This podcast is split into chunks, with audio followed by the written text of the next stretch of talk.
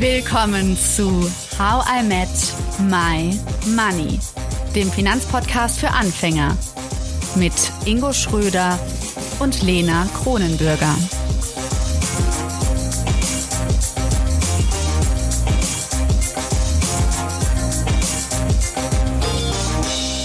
Kapitalismuskritik. Das ist der Titel unserer neuen Themenreihe.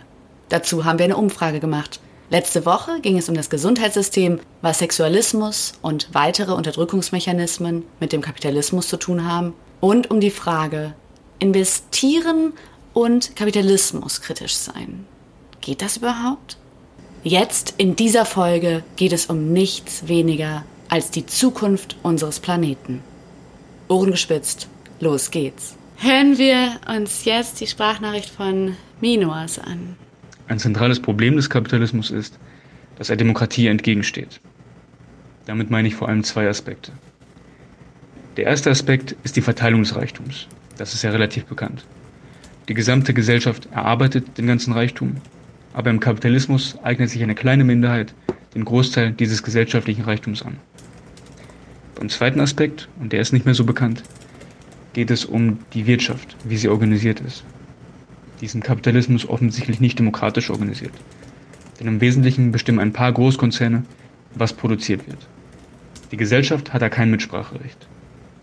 Und verrückterweise können selbst diese Unternehmen nicht vollkommen frei entscheiden. Sie stehen nämlich im Wettbewerb miteinander und sind gezwungen, sich gegeneinander durchzusetzen.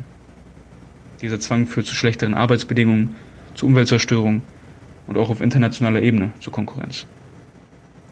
Aber die gute Nachricht, der Kapitalismus und seine Zwänge sind keine Naturgewalt, sie sind menschengemacht und können auch abgeschafft werden. Die Wirtschaft kann auch demokratisch organisiert werden. Und ich denke, wir brauchen eine demokratische Wirtschaft. Wenn wir den Klimawandel aufhalten wollen, wenn wir menschenwürdige Arbeitsbedingungen wollen und wenn wir diese Welt endlich bewusst gestalten wollen. Kapitalismus bedeutet unterm Strich, dass die Menschheit der Wirtschaft dient.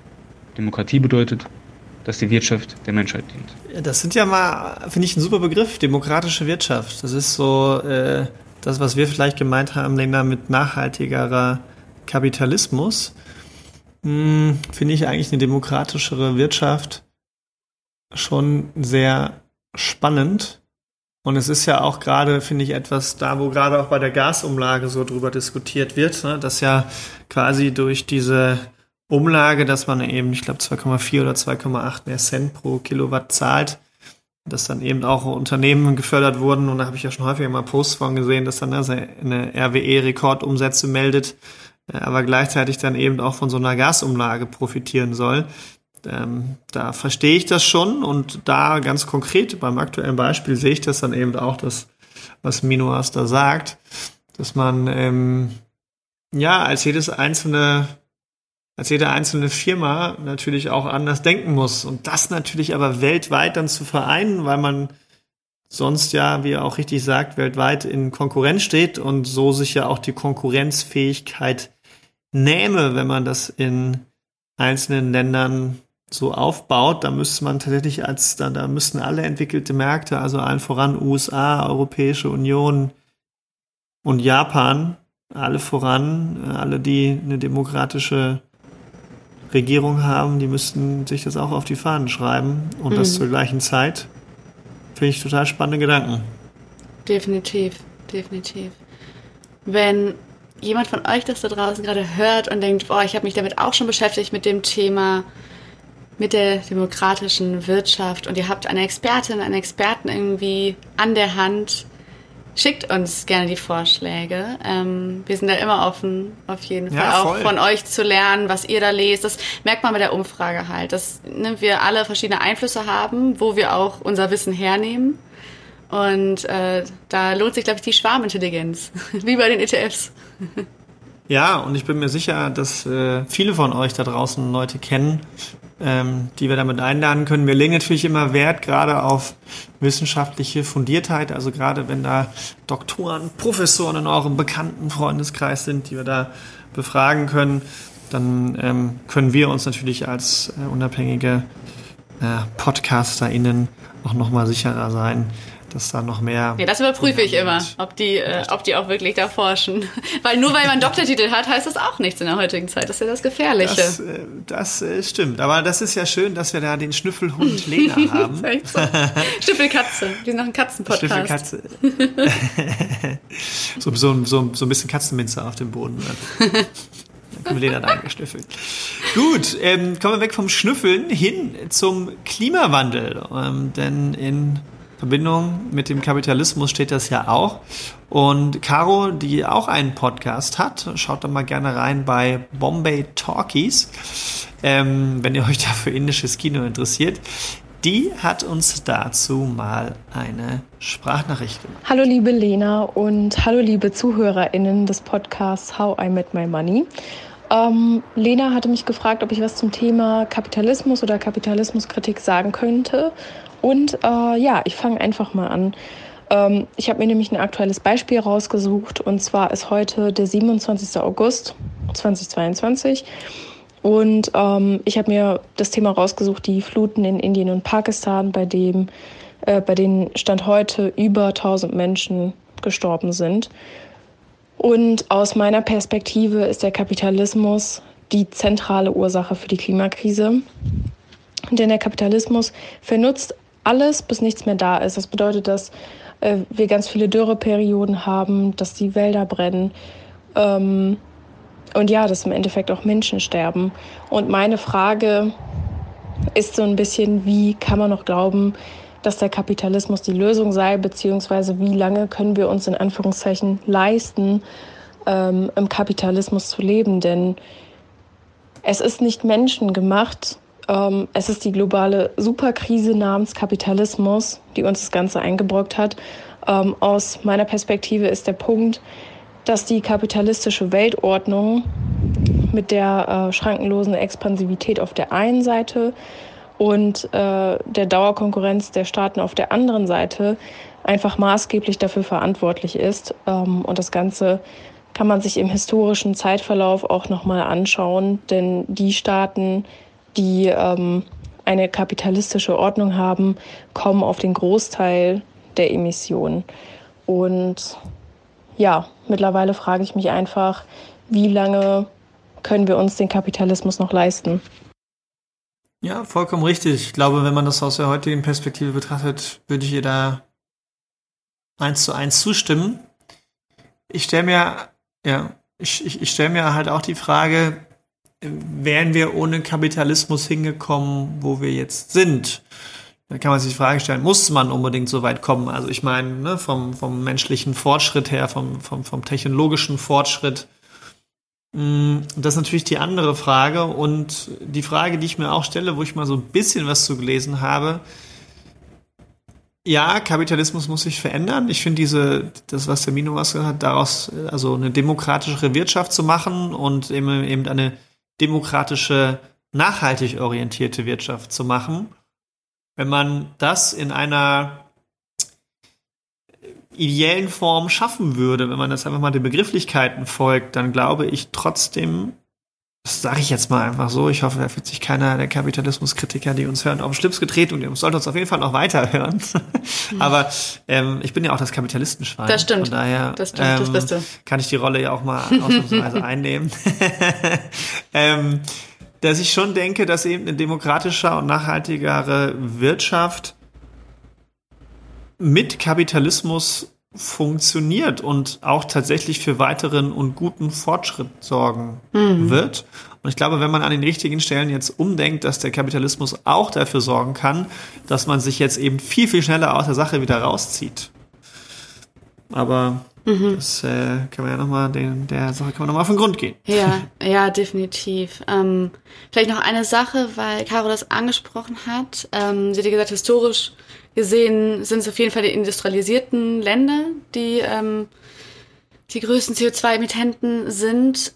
Aber wenn man so mal auf den aktuellen Stand guckt oder auch so Richtung Zukunft, ändert sich das auch so ein bisschen. Also gerade so, weiß nicht, Indien, ähm, und China sind auf jeden Fall relevante Player und auch in afrikanischen Ländern, ähm, ja, spielt zum Beispiel der, der große Bevölkerungswachstum auch eine Rolle. Das nur am Rande. Wir werden ja auf jeden Fall über Klimawandel reden müssen. Und das finde ich halt super, wie Caro das so prägnant ausdrückt, dass eben ja, der Kapitalismus massiv zur Umweltzerstörung beiträgt. Und was dahinter steckt, also der Vorwurf ist ja, dass diejenigen, die die Umwelt zerstören, nicht dafür zahlen müssen. Ne? Also das, damit kommt wieder, wieder quasi der Kreislauf zustande, so warum sie darauf eingegangen ist, wer historisch dafür oder die Schuld trägt daran. Und das, ähm, wir hören jetzt auch nochmal weiter, also recht, recht viel über den Klimawandel, einfach weil das so, so ein großer, wichtiger Punkt ist. Ähm, und zwar habe ich mit Christopher nochmal Kontakt aufgenommen. Christopher Peterka, das ist so ein Zukunftsdenker, kann man sagen. Ähm, der beschäftigt sich super viel mit Wirtschaft, künstlicher Intelligenz und Nachhaltigkeit. Und der hat eine Interviewreihe. Du weißt ja, Ingo, eigentlich liebe ich ja Leute zu interviewen, aber er hat mich mal interviewt letztes Jahr.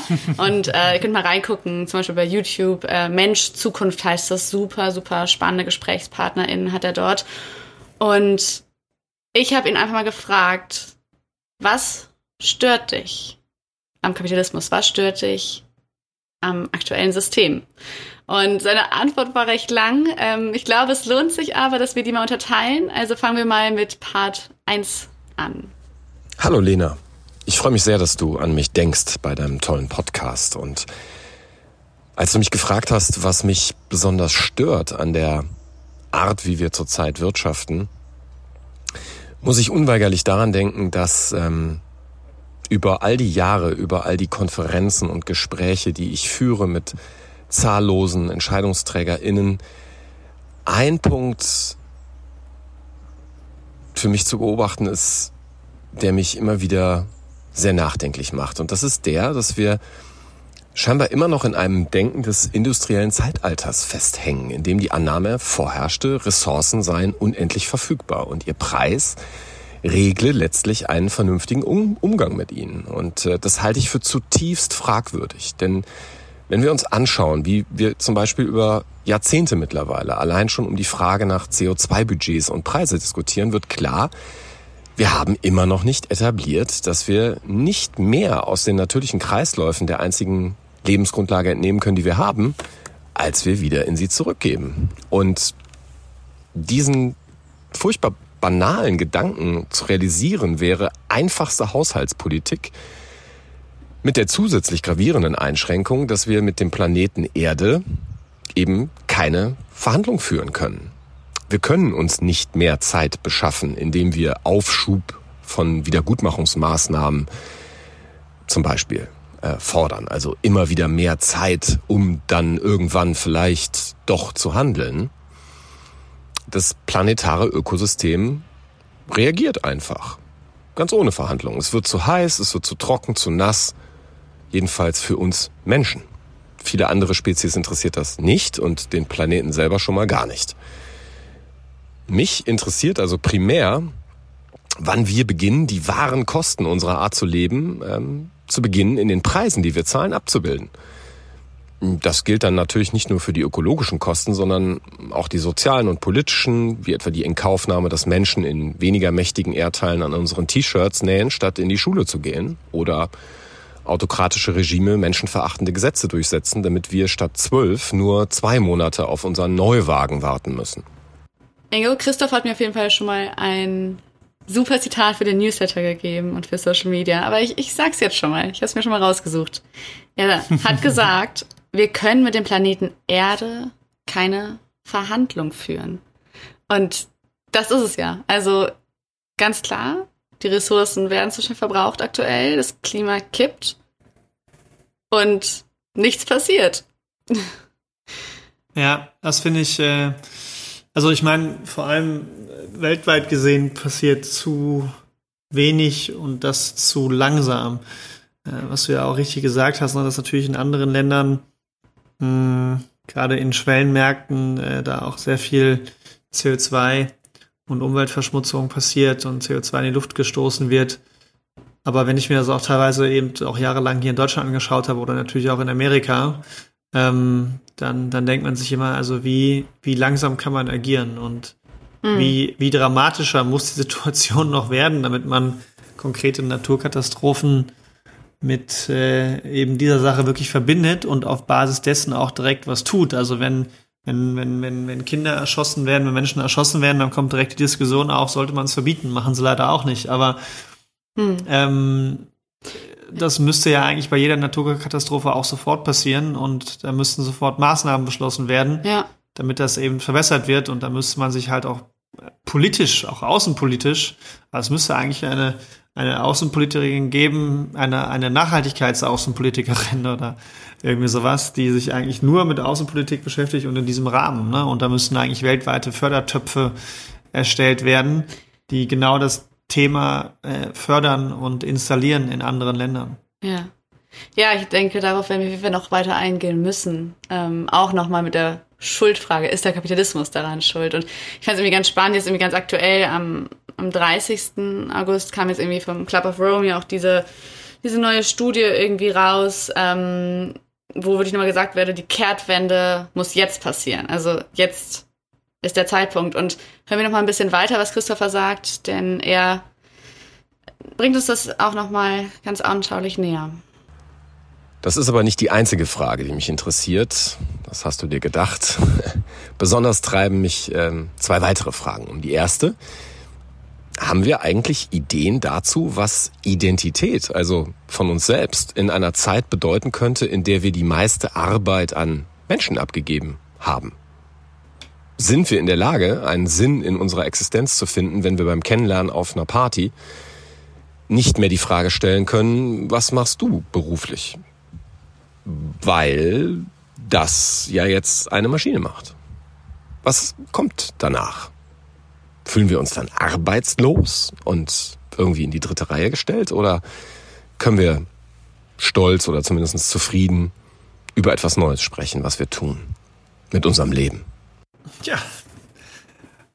Das heißt, äh, dass man in so einem Rahmen Kapitalismus abschafft, weil man nur noch im Gemeinwohl arbeitet? Oder wie, wie verstehst du seine Aussage? Ähm, Mm, ich glaube, also was er einfach nochmal aufmacht, ist ein ganz neuer Aspekt hier. Also so ähm, Fortschritt, dadurch halt künstliche Intelligenz, dadurch fällt eigentlich viel Arbeit weg. Wir Menschen suchen aber Sinn in der Arbeit. Was machen wir denn dann? Was machen wir denn, wenn das wegfällt mit der Arbeit? Ähm, und das ist ja ein Thema, was ich schon so lange eigentlich machen wollte im Podcast. Und wir haben es immer mal wieder auch so reingestreut, aber Schauen wir mal, ob das irgendwie ein ganz cooler Anschluss wäre, so nach Kapitalismuskritik dann doch so Richtung Arbeit mal zu schauen. Mhm. Geld und Arbeit. Da können auf jeden Fall viele, viele psychologische Facts wieder mit rein. Definitiv. Okay, hören wir uns den letzten Teil an. Und die zweite Frage ist, wäre es nicht faszinierend, wenn die 20er Jahre unseres Jahrhunderts rückblickend ein historischen Wendepunkt in der Wirtschaftsgeschichte bedeuten könnten, indem wir begonnen haben, die natürliche Lebensgrundlage in Form eines stabilen Ökosystems Erde wiederherzustellen. Also restaurative Ökonomie ist hier für mich der Schlüsselbegriff. Und ich kann mir gut vorstellen, dass eine solche Wirtschaft ein neues, von mir aus goldenes Zeitalter für uns alle bedeuten könnte, wenn wir am Ende sagen könnten, zum Beispiel die Biodiversität wächst. Die planetaren Lebensprinzipien sind hinter ihre Kipppunkte zurückgekehrt. Derzeit können wir ja zuschauen, wie die umfallen. Und junge Menschen in Deutschland schauen mehrheitlich zuversichtlich in die Zukunft. Laut der Vodafone Jugendstudie 2022, ich glaube aus dem Februar, haben zurzeit 86 Prozent der Menschen zwischen 14 und 29 Jahren in Deutschland Angst vor der Zukunft. Das das gibt mir ein richtig beklemmendes Gefühl, auch als Vater von zwei Kindern, die derzeit acht und zehn sind. Die fallen zwar noch nicht in diese Kohorte rein, aber sie stehen halt kurz davor. Und das allein genügt mir als Alarmsignal erster Klasse, um jeden zu bitten, darüber nachzudenken, was er oder sie wirklich Großes anpacken könnte, um einen gesunden Wandel zu unterstützen. Damit meine ich nicht eine Stimmabgabe bei der nächsten Wahl oder die Teilnahme an einer Petition online, sondern ich meine wirklich die Frage, die auch ruhig mal ein paar Tage oder Wochen, von mir aus Monate in unseren Kopf, Köpfen kreisen dürfte, ja, was kann ich mit den Energien, mit den Lebensjahren, die ich habe, um noch aktiv irgendwie beizutragen, vor allem in dieser unglaublich mächtigen, privilegierten Welt in Europa, in Deutschland, was kann ich tun? Was kann ich vielleicht machen? Wo spüre ich vielleicht schon seit längerem, dass ich was tun sollte? Und warum, warum zögere ich eigentlich noch? Denn es ist wirklich wichtig, es zählt jetzt. Ja, wir haben noch ungefähr zehn Jahre und danach wird es so richtig ungemütlich und dann wird es auch vielleicht sehr, sehr schwer, ähm, nochmal eine wirklich gesunde Lebensgrundlage zu schaffen. Jetzt können wir das noch beeinflussen, aber es ist wirklich Zeit und wir haben jetzt lang genug diskutiert. Und ähm, ich bin sehr froh, dass äh, du es in der Art und Weise, wie du es in eurem Podcast machst, diese Diskussion auch ähm, jetzt zuspitzt und vielleicht den einen oder anderen, die ein oder andere so inspirierst, dass tolle Dinge in Bewegung kommen. Spannende Worte, sehr Berührend auch. Worte. Ja. Da kommt sogar Ben hier hingelaufen und sagt, äh, er will etwas tun dafür. Er das Ben wird Aktivist. Ja, nein, aber ich finde es, also wie Christopher das so eindrücklich sagt, mich berührt das total. Also diese Frage, so was kann ich, was kann jede, jeder von uns aktiv tun? Ich finde es total spannend, diese Idee von ihm, dieses was wäre, was wäre, wenn wir gerade einen Wendepunkt erleben. Also wenn jetzt gerade Geschichte passiert, weißt du? Das finde ich schön und dass wir auch mit dem Podcast irgendwie in die Richtung einfach denken können und da auch, wir sind ja so frei, dass wir das können und auch mal wilde und, und schwierige Fragen stellen können und ähm, ich habe darauf Lust, mit dir und den ExpertInnen da wirklich so tief zu graben und mal zu schauen, was wäre wenn und dann, wenn dieses wenn so cool scheint, wie kommen wir da hin? Total. Es ist vor allem so ein sehr weit, also ein, ein Ziel, was noch sehr weit weg erscheint, aber nichtsdestotrotz äh, sehr motivierend sein kann. Also wenn man, wenn man auch das mal weiterführt, was er ja sagt, wie kann man etwas Großes dafür tun, dass sich das verändert, mh, dass man nachher vielleicht selbst sogar in den Geschichtsbüchern dazu auftaucht. Das wäre dann Uh, Also die- die- die- das Kapitalistenschwein und der Wandel. ja. das Nachhaltigkeitsschwein. ja. Ähm, das ist ja kein Schwein, das äh, Nachhaltigkeits... Äh, ähm, warte. Flüsschen. Oh, Flüsschen? Mhm. Oder ich dachte, wir nehmen mein neues Lieblingstier. Die Seeotter. Ein Nachhaltigkeitsseeotterchen. Ein Nachhaltigkeitsseeotterchen. Ich nehme eine Nachhaltigkeitskatze. das war Die mir klar. Sehr nachhaltig. Die brauchen, ja, wobei die brauchen Fleisch, das ist vielleicht auch nicht so sinnvoll. Ja. Aber ähm, Ingo, da, wir, darf wir ich. brauchen ein Papier. Ja. Was, was? Was brauchen wir? Nicht Papier, wir brauchen, wir brauchen ein, ein, ein, Gib ein mir Papier. Okay.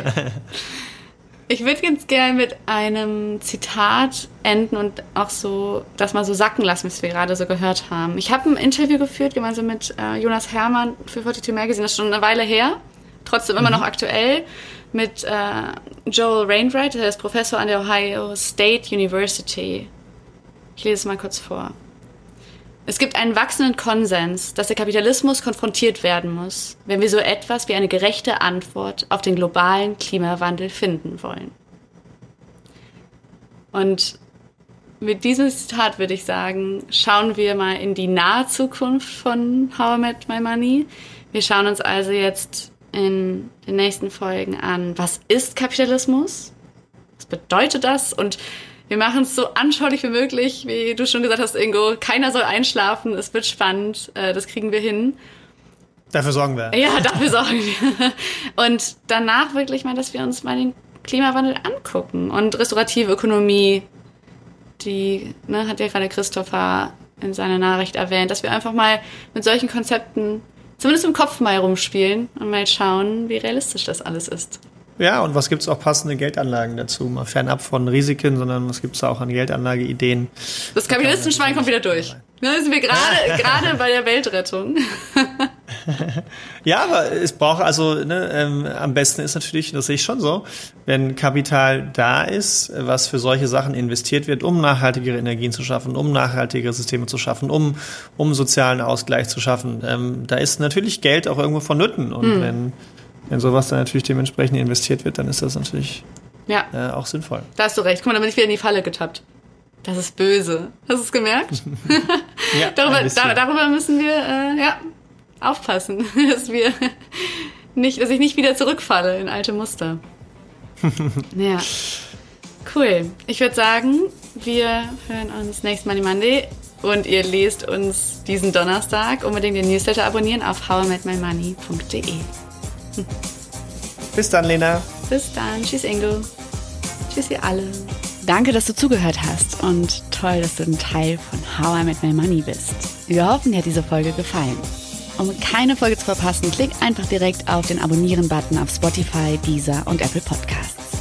Für weitere Tipps und Tricks und Informationen, damit du dein Geld und dich besser kennenlernst, folge uns auf Instagram, Twitter, Facebook und LinkedIn. Dort kannst du uns auch immer schreiben, falls du Fragen, Feedback oder Themenwünsche hast.